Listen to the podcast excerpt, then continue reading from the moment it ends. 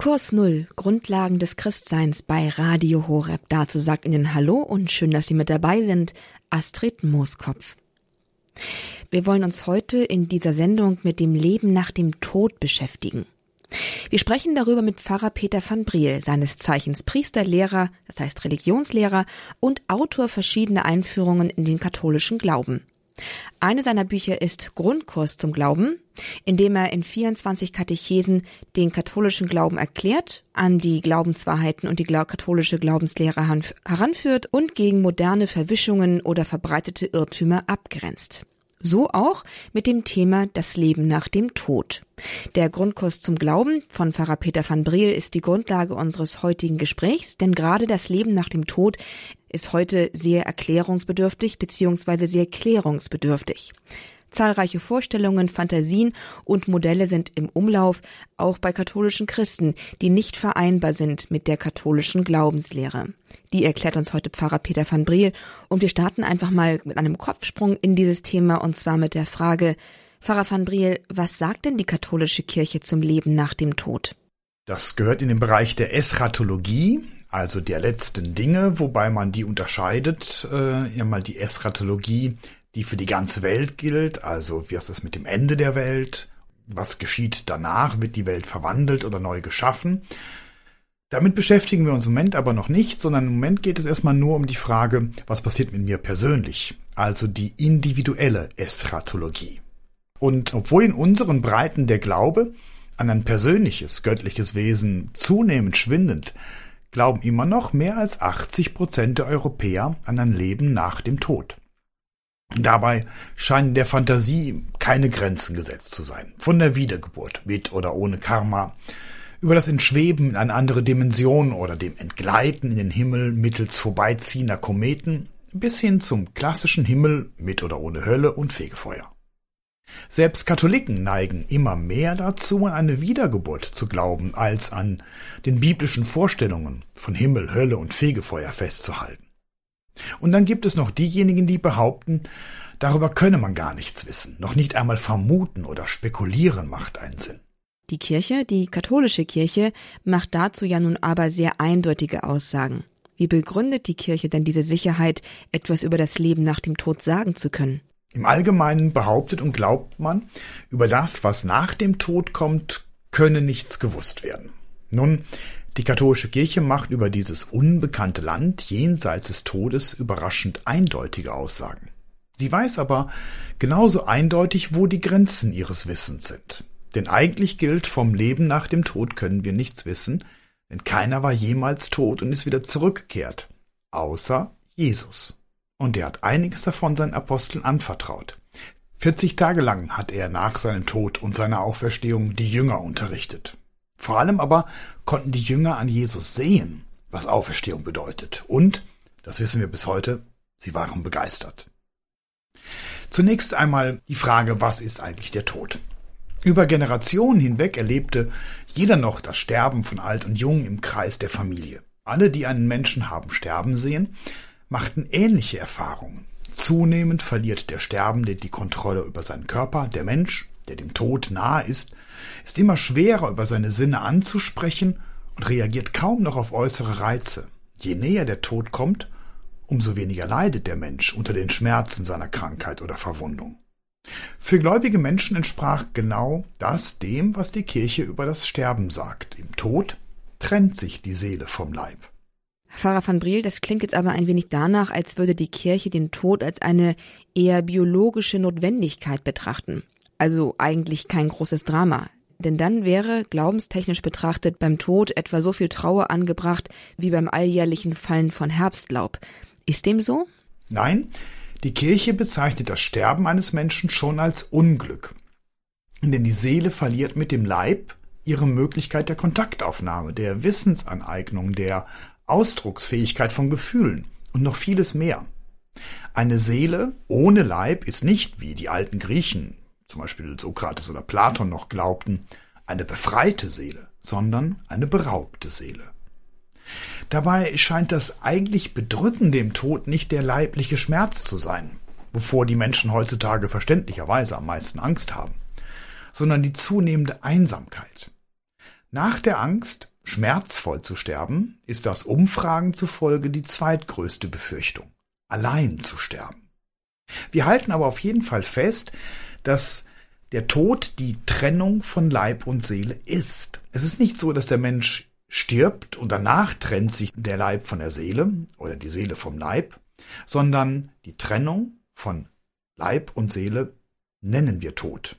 Das ist beides mal genau das Gleiche, nur dass wir es einmal Trennung und einmal Tod nennen. Pfarrer van Briel, wir befinden uns damit chronologisch nach dem Tod. Die Seele ist erst einmal des Leibes beraubt und darüber gibt es ja nun auch so allerhand Vorstellungen und Fantasien, was eine leiblose Seele so alles machen kann und was sie macht. Astralreisen und alles Mögliche, das lehrt zum Beispiel die Esoterik. Was tut die Seele aber nach dem Tod nach katholischer Lehre? Eine Seele, die nun ihres Leibes beraubt ist, hindert nichts mehr, ihren seelischen Regungen, die sie sich im Laufe ihres Lebens zu eigen gemacht hat, freien Lauf zu lassen – wenn auch nur innerhalb der Seele, also sagen wir mal in der Fantasie.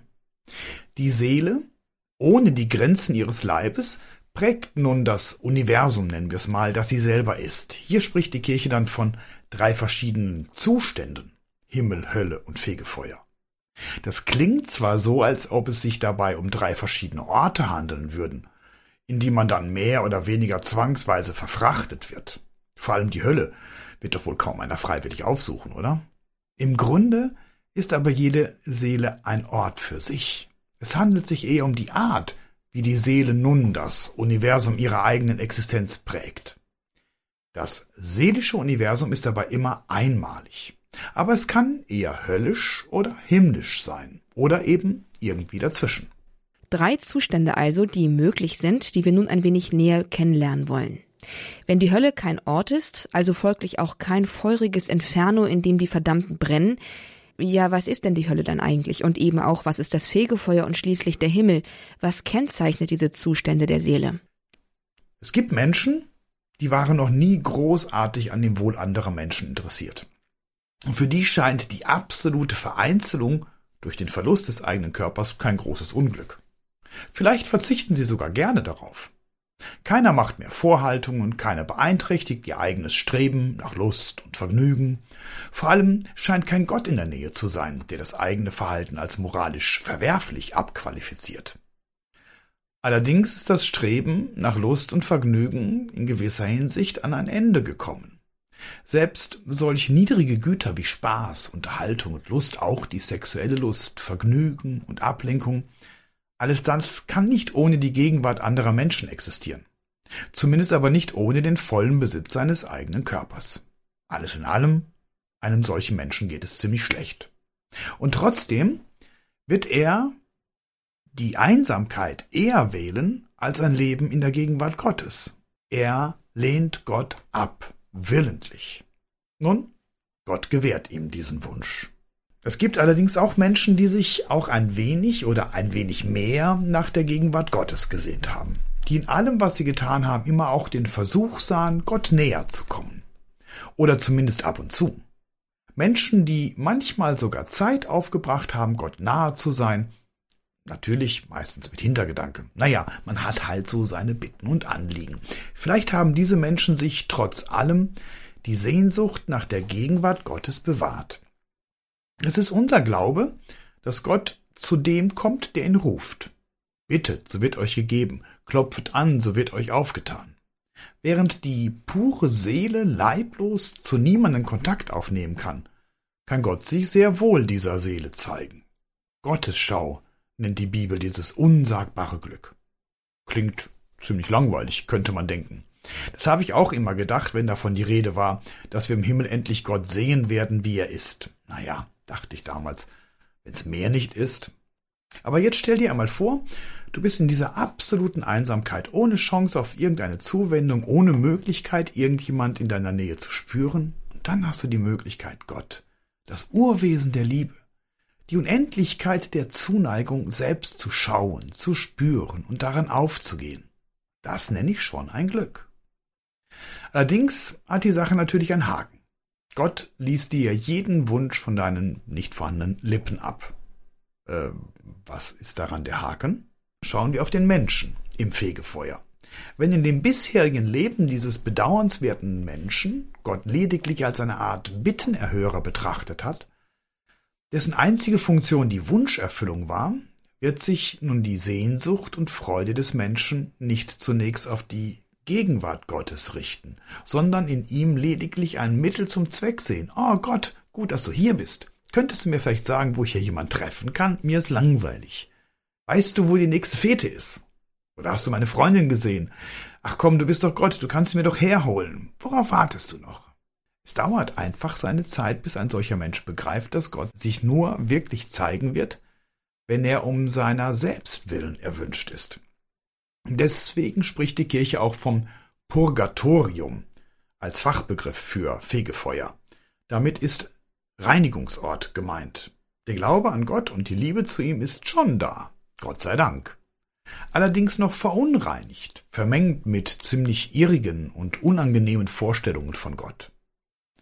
In einem Buch von C.S. Lewis, Die Reise auf der Morgenröte, wird dieser Prozess verglichen mit dem Schrubben der eigenen Panzerhaut, bis diese sich löst und der Mensch unter dem Drachenpanzer zum Vorschein kommt. Da mag einer im irdischen Leben vielleicht sogar sieben Drachenhäute bekommen haben, es lohnt sich zu schrubben. Denn darunter schlägt ein lebendiges Herz und das will sich Gott öffnen. Selig übrigens, wer dieses Schrubben bereits auf der Erde über sich hat ergehen lassen. Nun, Daraus ergibt sich dann auch, was wir unter Himmel verstehen. Die reine Gottesschau. Die selige Seele ohne Leib ist eben dann nicht einsam. Sie schaut Gott ohne Trübung und ohne Irritationen. Sie ist selig im irdischen und im himmlischen Sinne. Und noch etwas? Einer solchen wunderschönen Seele gewährt Gott sogar die Gemeinsamkeit mit anderen Seelen. Das könnte die natürlich nicht aus eigener Kraft, denn auch die Seele im, Himmel sind noch ihres Körpers beraubt. Aber was Gott will, das geschieht. Deshalb, so lehrt die katholische Kirche, können wir uns im Gebet an diese Seelen wenden. Und diese Seelen können uns und anderen Gutes tun, weil sie das ist, was sie ein irdisches Leben lang getan haben. Dank der Gnade und des Wirken Gottes. Eine Verehrung der Heiligen geht deshalb niemals auf Kosten der Verehrung Gottes sondern vermehrt noch die Liebe zu Gott, der uns diese Gemeinschaft der Heiligen ermöglicht. Ein Begriff, der im Zusammenhang von Leben nach dem Tod immer wieder auftaucht, das ist auch das jüngste Gericht oder der jüngste Tag. Was sagt die Kirche über den jüngsten Tag? Was versteht sie darunter? Die Offenbarung Jesu in der Bibel und in der kirchlichen Tradition spricht eindeutig von einem Tag der Wiederkunft Christi, dessen genauer Termin allerdings nicht bekannt gemacht wurde was, so denke ich mir, eigentlich ganz gut ist. An diesem Tag, so sagt Jesus, wird so einiges passieren. Einmal wird Jesus wiederkommen. Und alle Seelen und auch die Menschen auf der Erde, die noch nicht gestorben sind, werden Gott sehen, ob sie wollen oder nicht. Die Toten werden auferstehen. Und sie bekommen den Leib wieder, der ihre Seele entspricht. Und sie gehen von da an nur noch auf zwei verschiedenen Wegen. Die einen folgen dem Sohn Gottes in die ewige Herrlichkeit. Oder wählen erneut die gemeinschaftliche Einsamkeit, die freiwillig auf die Gegenwart Gottes verzichtet. Jesus kommt, alle werden Gott sehen, die Toten kommen aus ihren Gräbern heraus, lebendig und bekommen in dem Zug auch einen neuen Leib, und es findet noch einmal endgültig eine Entscheidung für oder gegen Gott statt. Das sind die Ereignisse, die uns am jüngsten Tag erwarten. Am umstrittensten ist da vielleicht die Sache mit der Auferstehung des Leibes. Können Sie uns das nochmal genauer ausführen? Denn diese Sache mit der leiblichen Auferstehung sorgt ja gerade in der modernen Zeit mit diesen ganzen esoterischen Strömungen immer wieder für Irritation, beziehungsweise kaum einer weiß noch, was er darunter zu verstehen hat. Erklären Sie uns doch nochmal ein bisschen genauer, wie die Kirche die Auferstehung des Leibes begreift und welche Konsequenzen das hat. Es gibt die Vorstellung, dass wir im Himmel leiblose Geschöpfe bleiben, wie Engel oder wie Geister. Dem widerspricht das, was Jesus uns sagt und übrigens auch, was Jesus uns in seiner eigenen Auferstehung gezeigt hat. Der auferstandene Jesus ist eben kein Geist, keine leiblose Gestalt. Thomas wird aufgefordert, seine Finger in die Wunden Jesu zu legen. Bei zahlreichen Begegnungen des Auferstandenen ist Jesus ausdrücklich vor den Augen seiner Jünger. Und bei Lukas heißt es, ich zitiere aus dem Lukasevangelium, Sie erschraken und hatten große Angst, denn sie meinten einen Geist zu sehen. Da sagte er zu ihnen, was seid ihr so bestürzt? Warum lasst ihr in eurem Herzen solche Zweifel aufkommen? Seht meine Hände und meine Füße an. Ich bin es selbst. Fasst mich doch an und begreift, kein Geist hat Fleisch und Knochen, wie ihr es bei mir seht. Soweit das Lukasevangelium.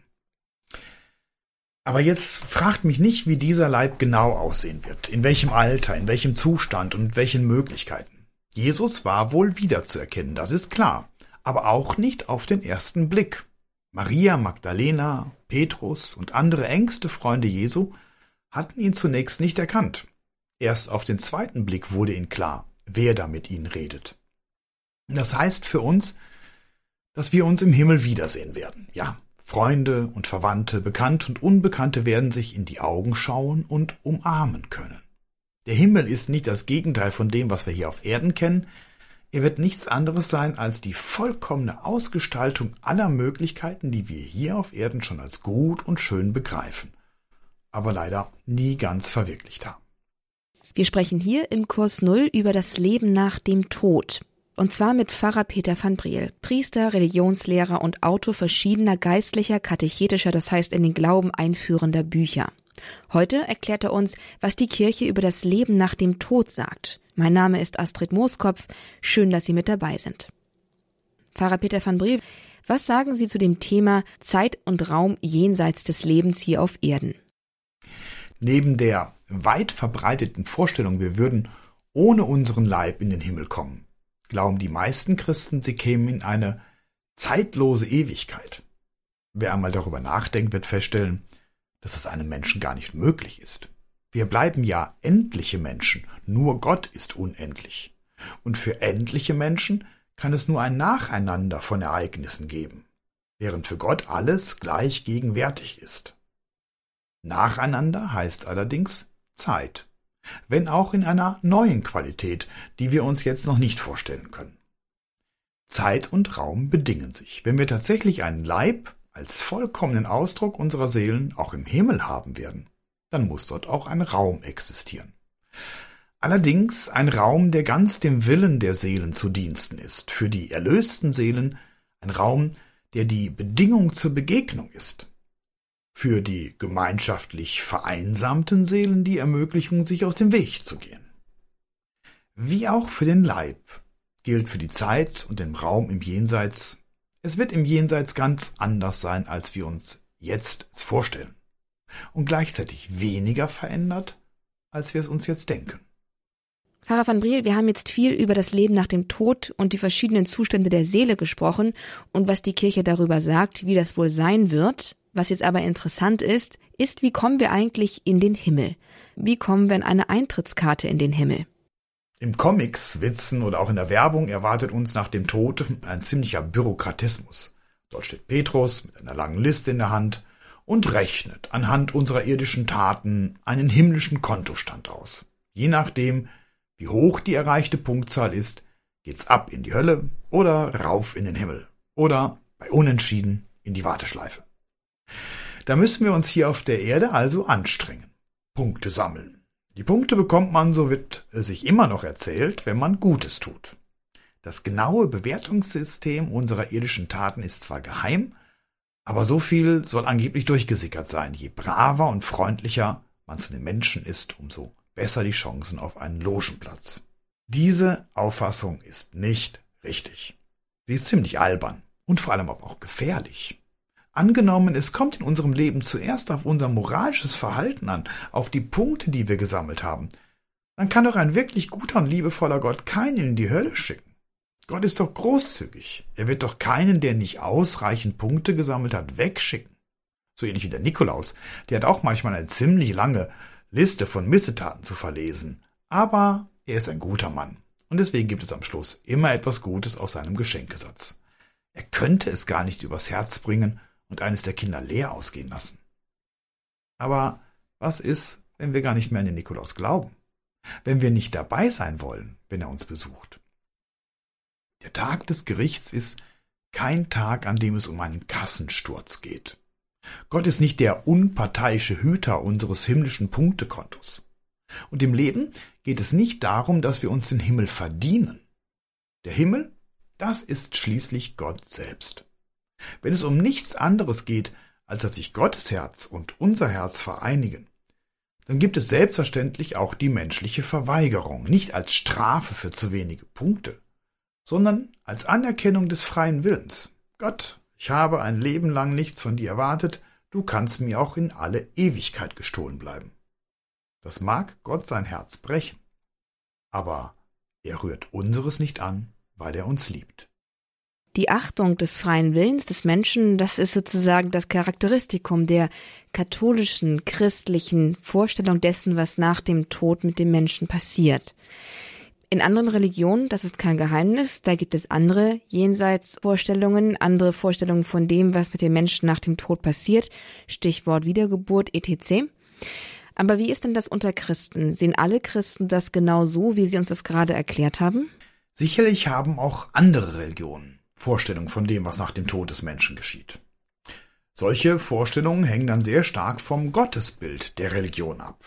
Es verwundert allerdings schon, dass sich auch die Christen ebenfalls nicht einig sind. Und gerade in der Frage, was nach dem Tod geschieht, Himmel, Hölle und Fegefeuer, unterscheiden sich die Evangelikalen, die evangelischen Lutheraner und die katholischen Christen sehr stark. Woher kommt das eigentlich? Haben wir nicht die gleiche Bibel? Wir wundern uns über diese Uneinheitlichkeit, weil wir oft genug übersehen, dass die Christen auch nicht so ein ganz einheitliches Gottesbild haben, wie wir oft annehmen. Noch unterschiedlicher aber ist das Menschenbild und die Vorstellung, wie der Mensch an der Erlösung beteiligt ist. Und weiterhin nehmen wir natürlich auch an, dass alle Christen die gleiche gemeinsame Grundlage haben, die Bibel. Was natürlich nicht stimmt. Die katholische Kirche bekennt sich zwar dazu, dass es nur eine Offenbarung gibt, die durch Jesus Christus erfolgt ist aber die kommt durch zwei Kanäle zu uns. Einmal durch die Bibel und durch die in der katholischen Kirche weitergegebene lebendige Tradition, aber eben auch festgehalten in den Schriften, den Konzilsentscheidungen oder zum Beispiel im Katechismus. Die Protestanten bestehen zwar darauf, wirklich nur die Bibel als Grundlage zu haben, übersehen dabei aber, dass sie genauso auf Tradition zurückgreifen, um diese Bibel zu interpretieren und zu deuten. Aber da die Protestanten diese Tradition nicht so offen diskutieren wie wir in der katholischen Kirche, sind sie ihnen dann auch haltloser ausgeliefert. Die Bibel alleine ist nämlich gar nicht einheitlich.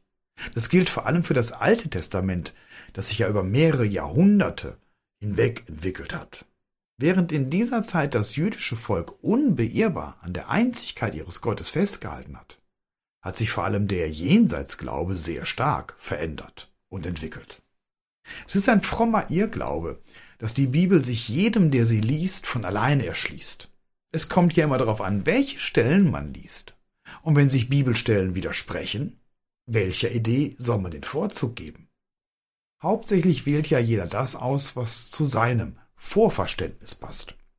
Bereits die Juden zur Zeit Jesu waren sich besonders in der Frage der Jenseitsvorstellung überhaupt nicht einig. Die Sadduzäer glaubten beispielsweise, nicht an ein Leben nach dem Tod, an eine Auferstehung. Im Judentum hat sich erst sehr spät eine ausgeprägte Jenseitsvorstellung entwickelt.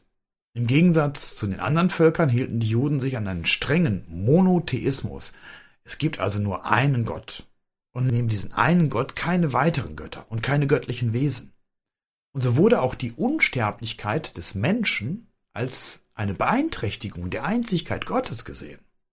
Und erst im Laufe der Jahrhunderte wurde aus einem unreflektierten Sein im Todesreich eine ausgefaltete Jenseitsvorstellung. Man kann folgende Phasen unterscheiden. Einmal die Vereinigung mit den Vorfahren, eine der frühen Stufen. Demnach werden die Verstorbenen mit den Vorfahren vereint oder entschlafen zu ihren Vätern. Ganz viele Stellen finden sich in den Büchern Mose, Genesis und Numeri oder in den äh, Chroniken oder in Büchern der Königin dazu. Damit ist zwar zuerst das gemeinsame Grab gemeint, aber oft lagen die Gräber so weit auseinander, dass die Vereinigung mit den Vätern eben nicht im räumlichen Sinne gemeint war, dass sie jetzt im gleichen Grab liegen, sondern dann eher auch im geistigen Sinne. Der Mensch wird den Tod also nicht völlig aufgelöst, Allerdings fehlen ihm wesentliche Qualitäten, Kraft und Festigkeit und Freude und auch die Gemeinschaft mit Yahweh. Es ist biblisch sogar möglich, wenn auch verwerflich, den Geist Samuels aus der Unterwelt heraufzubeschwören, was der König Saul tut und deswegen auch ordentlich kritisiert wird von diesem heraufgerufenen Samuel. Danach kommt eine zweite Stufe. Wir ähm, können schon sagen, dass in der zweiten Stufe das ewige Leben der Seele mehr und mehr in den Blick genommen wird. In der ersten Phase geschah die Belohnung und Bestrafung zwangsläufig nur in der diesseitigen Welt. Aber sagen wir mal so im dritten Jahrhundert vor Christus kamen diese Sichten eine Krise. Der diesseitige Vergeltungsglaube wurde brüchig. Unheil trifft den Frommen und den Bösen. Vor allem aber macht man die Erfahrung, dass gerade der Gesetzestreue und Gerechte wegen seiner Treue Leid und Unrecht erdulden muss. Bis hin zum Martyrium. Ausdruck einer neuen Phase der Jenseitsvorstellung ist zum Beispiel Psalm 16.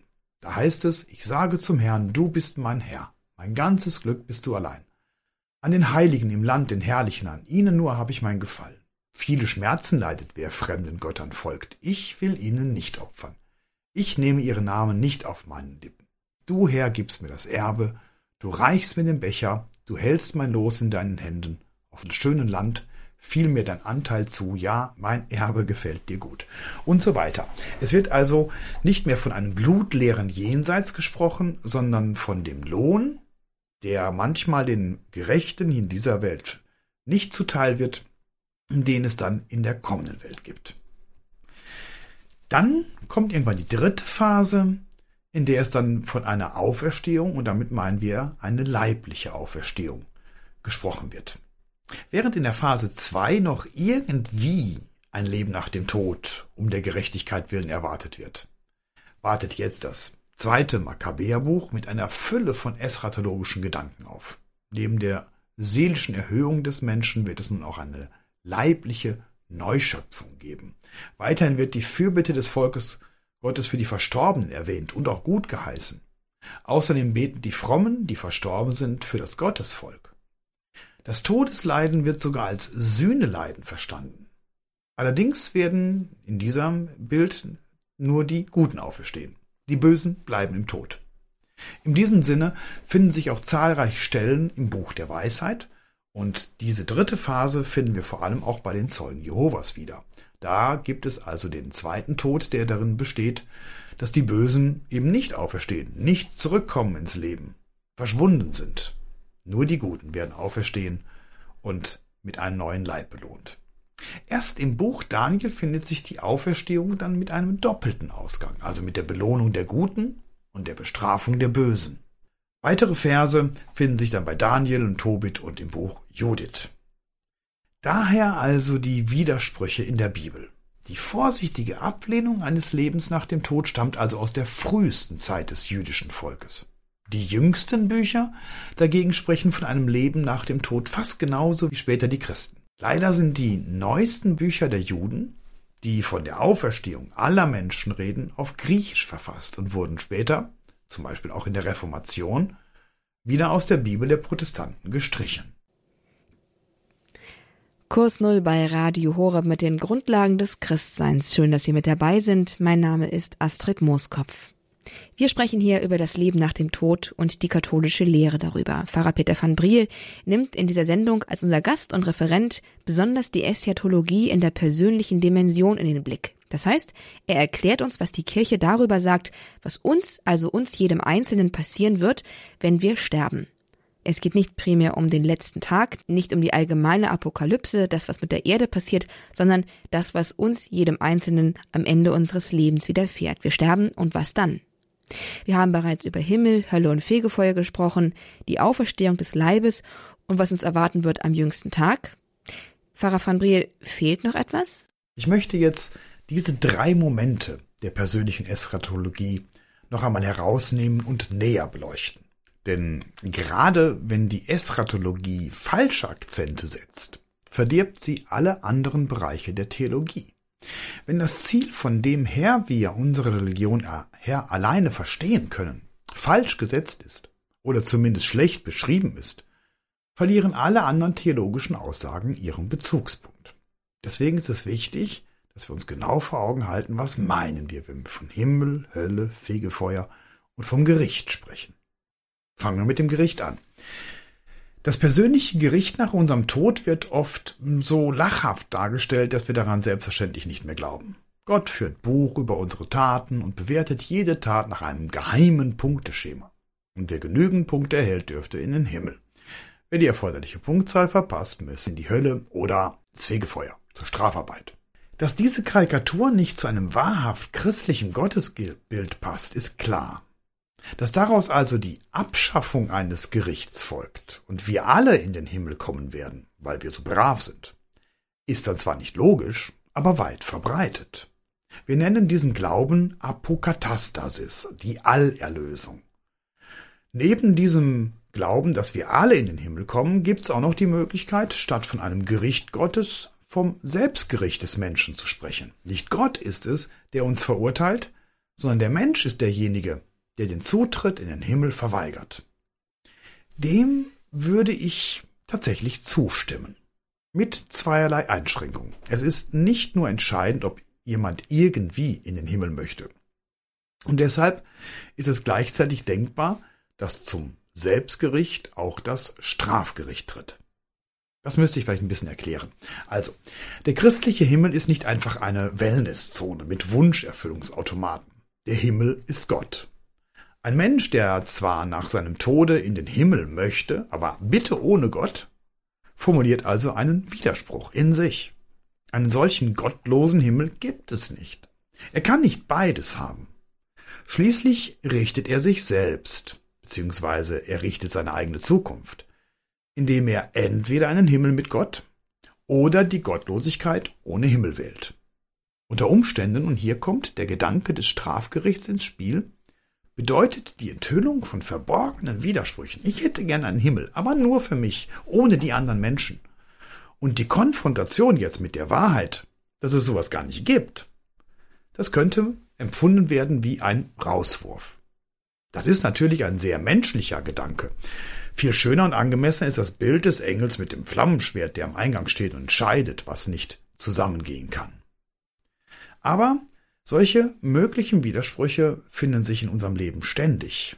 Und die werden dann aufgedeckt in der Gegenwart Gottes. Und wir müssen uns entscheiden. Diese Entscheidung kann vielleicht sogar als Fegefeuer beschrieben werden. Aber wenn von vornherein klar ist, also Himmel kommt nur in Frage, wenn da kein Gott drin ist, ansonsten tschüss, dann ist das eine klare Entscheidung gegen Gott, obwohl ich eigentlich in den Himmel wollte, werde ich dann ziehen müssen. Ein ebenfalls weit verbreiteter Gedanke, wenn wir nach unserem Tod alle Gott schauen werden, wie er wirklich ist, ist, dass dann keiner mehr Nein zu Gott und Nein zum Himmel sagen wird. Wir sehen Gott ja in seiner überwältigenden Herrlichkeit. Wer kann denn da schon Nein sagen? Dieser Einwand übersieht, dass Sehen kein passives Geschehen ist, wie eine naturwissenschaftliche Beschreibung des Vorgangs naheliegt, Licht trifft auf meine Netzhaut und wird dann in Nervenimpulse umgesetzt, also sehe ich. Vielmehr ist Sehen etwas, das wir wollen. Und nur dann, wenn wir etwas wahrhaben wollen, sehen wir auch. Sehen ist ein aktives und willentliches Geschehen. Der Philosoph sagt ein intentionales Geschehen. Die Liebe Gottes zum Menschen und die von Gott geschenkte Freiheit lassen es nicht zu, einem Menschen eine Wahrnehmung aufzuzwingen. Was ich nicht sehen will, kann mir auch nicht aufgezwungen zu werden. Wir müssen also nicht nur zu Menschen werden, die bereit sind, zu Gott Ja zu sagen. Wir müssen zuvor auch bereit sein, uns von Gott die Augen für seine Wirklichkeit auch wirklich öffnen zu lassen.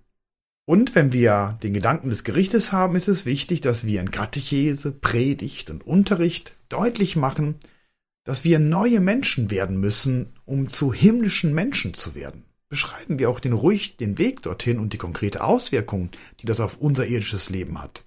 Vergessen wir aber nicht, bei jeder Gelegenheit immer und überall hinzuzufügen, dass es Gott ist, der uns erlöst. Niemals werden wir letztlich nicht in den Himmel kommen, weil wir das finale Jahr schließlich erfolgreich gesprochen haben, sondern immer nur dann, weil Gott es ist, der sein endgültiges Ja zu uns spricht. Natürlich muss dieses Ja Gottes von uns erkannt, geglaubt und auch angenommen werden. Und selbstverständlich braucht dieses Zeit und auch Übung und einen langen Atem. Aber dennoch müssen wir immer und immer wieder festhalten, am Ende unseres Lebens werden wir alle als Sünder sterben und uns eingestehen müssen, dass wir das Ziel unseres Lebens nicht wirklich erreicht haben, sondern dass es Gott ist, der uns entgegenkommt, uns das Unerreichte nachlässt, aufgrund des Opfers Jesu, und uns erlöst. Aber was ist dann jetzt mit den Menschen, die nicht mit uns im Himmel sein werden? Man hört ja auch immer wieder, wie können wir im Himmel glücklich sein, wenn es Menschen gibt, die in der Hölle sind? Ist das möglich? Wir müssen und werden es dann auch vertrauen und glauben, dass Gott wirklich alles versucht und unternommen hat, um diese Menschen zu retten. Wenn Gott es nicht konnte, dann kann es niemand. Noch wichtiger ist aber, am Ende ist jeder dort, wo er sein will. Auch die höllischen Menschen sind in der Gottferne deshalb, weil sie die Vorstellung, im Himmel sein zu müssen, als noch schrecklicher ansehen als ihr jetziges Sein in der Gottferne. So gesehen sind auch die endgültig Gottlosen in ihrem Himmel. Sie sind dort zwar nicht im eigentlichen Sinne glücklich, aber der Himmel wäre für sie ein noch viel größeres Unglück. Man könnte sagen, sie sind maximal glücklich, auch wenn Gott sie für eigentlich Größeres geschaffen hatte. In der klassischen Theologie hieß es vor einiger Zeit noch, dass wir für die Seelen der Verdammten nicht einmal hoffen dürfen, dass sie gerettet werden. Das sorgt natürlich bei uns für Kopfschütteln. Sollten wir die Hoffnung, dass alle Menschen gerettet werden, niemals aufgeben? Dahinter steckt aber ein Missverständnis im Begriff. Der theologisch geprägte Begriff der Hoffnung beinhaltet die feste Überzeugung einer Wirklichkeit, deren Erfüllung wir noch nicht sehen. In diesem Sinne würde die Hoffnung, dass doch alle Menschen gerettet werden, auch die, die nach eigener Wahl in der Gottesferne sind, bedeuten, dass wir davon überzeugt sind, dass schließlich die Hölle aufgehoben und auch die Menschen in den Himmel geführt werden die dort gar nicht sein wollen. Tatsächlich meinen wir in diesem strengen Wortsinne, dass wir selbstverständlich wünschen, dass alle gerettet werden. Dieser Wunsch konkurriert aber dann mit der eventuellen Selbstwahl derjenigen, die Gott ablehnen. Wenn wir sagen, wir hoffen, dann haben wir einen theologischen Begriff und dieser passt in diesem Zusammenhang eigentlich nicht. Werfen wir noch einen Blick auf den Himmel. Dass der Himmel in der ewigen, ungetrübten Anschauung Gottes besteht, habe ich schon erwähnt. Und das ist eine biblische Grundüberzeugung. Gleichzeitig freuen sich viele Menschen darauf, im Himmel bereits Verstorbene wiederzusehen. Besteht darin nicht eine Konkurrenz? Dürfen wir uns überhaupt auf den verstorbenen Ehepartner freuen? Ist das nicht eine Trübung der doch eigentlich ungetrübten Anschauung Gottes? Wieder sollten wir uns daran erinnern, dass das Jenseits bereits in unsere Welt hineinreicht. Auch in dieser Welt besteht nur ein scheinbarer Gegensatz zwischen Gottesliebe und Nächstenliebe. In Wirklichkeit steht die Liebe zu Gott und die Liebe zum Nächsten nicht in Konkurrenz zueinander, sondern ergänzt sich. Das eine ist Ausdruck des anderen. Und das gilt sicherlich in gesteigertem Maße noch für das Leben der kommenden Welt. Wenn ich das jetzt versuche, in ein Bild oder einen Vergleich zu fassen, dann müssen wir natürlich immer dran denken, das ist hoch spekulativ. Wer weiß, wie es im Himmel wirklich sein wird. Ich versuche es aber nur mal trotzdem. Da wir Menschen Gottes Ebenbild sind und Gott seine Geschöpfe liebt, ist jede Liebe zum Geschöpf auch eine Anerkennung und Freude für den Schöpfer. Und ebenso gilt, dass Gott zu lieben bedeutet, die zu lieben, die er erschaffen und erlöst hat. Wir schauen, das ist jetzt das Bild, in Gott wie in einem Spiegel. Seine unendlichen Fähigkeiten und seinen unendlichen Facettenreichtum, von dem sich wiederum in jedem Menschen ein Teil wiederfindet. Und wir schauen in jedem Menschen eine Facette dessen, was Gott ist.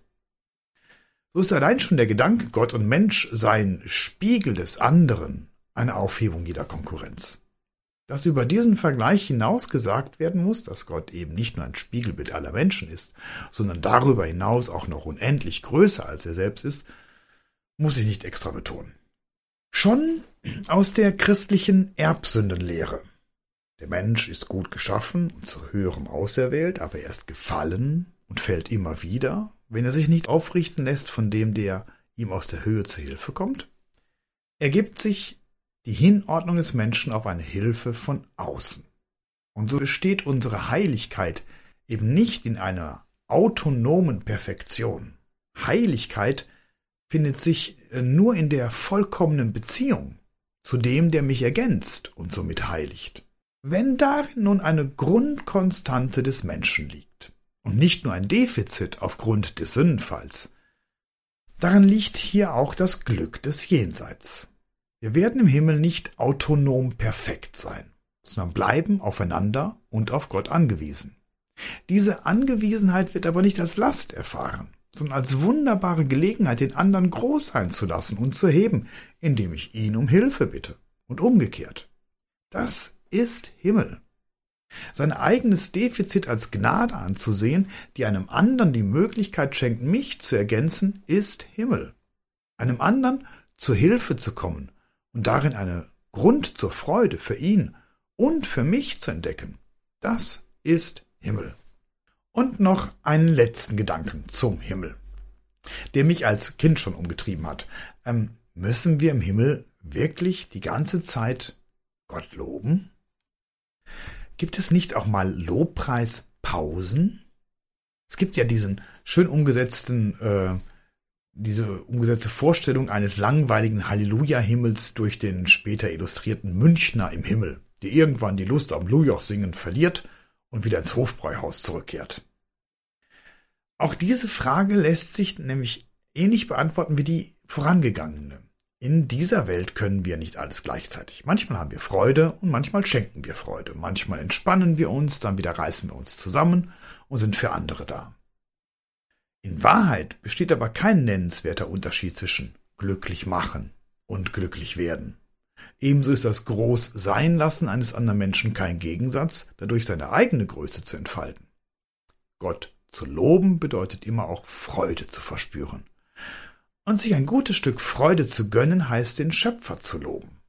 So wird erst recht in der kommenden Welt jede, ich betone jede gute Handlung in ihrem Kern erkannt und gewollt und gefeiert werden sagt Pfarrer Peter van Briel, Priester, Religionslehrer und Autor unter anderem des Buches Grundkurs zum Glauben. Mit ihm waren wir hier jetzt im Kurs Null bei Radio Horeb im Gespräch über das Leben nach dem Tod und hatten dabei die große Frage über die Sendung gestellt, kommen wir alle in den Himmel? Pfarrer van Briel hat uns diese Frage beantwortet. Jeder kommt dahin, wo er letztlich hin will. Das soll nicht heißen, dass jeder in seinen persönlichen maßgeschneiderten Himmel kommt, sondern dass es dabei vor allem um Beziehung geht. Die Beziehung zu Gott an erster Stelle und dann die Beziehung in Gott zu den Menschen um uns herum. Himmel ist Beziehung mit Gott und darin mit allen anderen Menschen. Und die Hölle ist die Beziehungslosigkeit und Abkehr von aller Gemeinschaft mit Gott und auch den Mitmenschen. Das, was wir erstreben, das, was wir wollen, das bekommen wir auch.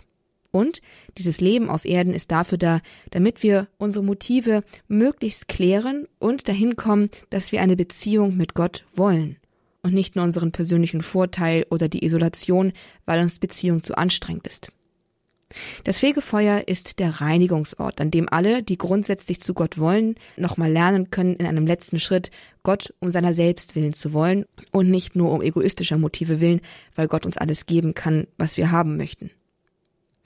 Dieses in der Hauptsache und noch einiges mehr haben wir heute über die Lehre der katholischen Kirche zum Leben nach dem Tod lernen dürfen und gelernt. Und daraus können wir uns mindestens einen praktischen Punkt mitnehmen. Der Himmel kann für uns und die Menschen schon hier anfangen, wenn es uns mit Gottes Hilfe gelingt, Gemeinschaft so zu leben, dass wir sie wirklich um der Menschen willen und nicht aus egoistischen Motiven heraus oder gar ausnutzend leben. Und wo uns das nicht gelingt, wo wir unserer eigenen Defizite bewusst werden und wo wir scheitern, nun ja, dann wissen wir ja, worum wir beten können. Um die Fähigkeit, mit den Menschen in Beziehung zu treten und über uns selbst hinauszuwachsen. Bitten wir also Gott auch füreinander um Hilfe, dass uns dieses möglichst gelingt. Und damit, liebe Hörerinnen und Hörer, kommen wir ans Ende unseres Kurs Null für heute. Sie können diese Sendung auf horeb.org in unserem Podcast-Angebot finden, zum kostenlosen Download und zum Weitergeben. Wir stellen dort die Sendungen aus unserem Programm für Sie immer zur Verfügung und wie gesagt auch diese heutige Sendung mit der Überschrift Kommen wir alle in den Himmel mit Pfarrer Peter van Breel. Verweisen Sie auch gerne Leute auf dieses Angebot, die Fragen zu Kirche und zum Leben haben. Wir haben ein vielseitiges Angebot, verschiedene Sendungen in verschiedenen Sendereien, die Antworten geben auf so ziemlich fast alle Fragen, die sich im Zusammenhang mit Glaube, Kirche, Gott und Leben so stellen. Die heutige Sendung finden Sie in der Rubrik Kurs Null und in dieser Rubrik Kurs Null und in der Rubrik Grundkurs des Glaubens finden Sie vorwiegend Sendungen, die Grundlagen des Glaubens vermitteln. Grundfragen, Basisfragen, all das finden Sie besonders im Kurs Null und im Grundkurs des Glaubens. Schauen Sie gerne vorbei. Herzliche Einladung zum Stöbern. Danke, Herr Pfarrer van Briel, und fast hätte ich einen Hinweis vergessen. Das Buch von Pfarrer Peter van Briel, das als Grundlage zu dieser Sendung war, nämlich der Grundkurs zum Glauben von Pfarrer Peter van Briel, ist im Pneuma Verlag erschienen und Sie finden alle Informationen zu diesem Buch auf unserer Internetseite hore.org im Infofeld zu dieser Sendung in unserer Programmübersicht. Auch unser Hörerservice hilft gerne hier weiter mit Informationen. Rufen Sie an unter der 08328 921 110. Und damit alles Gute. Wir verabschieden uns von Ihnen, wünschen Ihnen noch viel Freude mit unserem weiteren Programm bei Radio Horeb. Mein Name ist Astrid Mooskopf. Das war der Kurs Null, Grundlagen des Christseins bei Radio Horeb.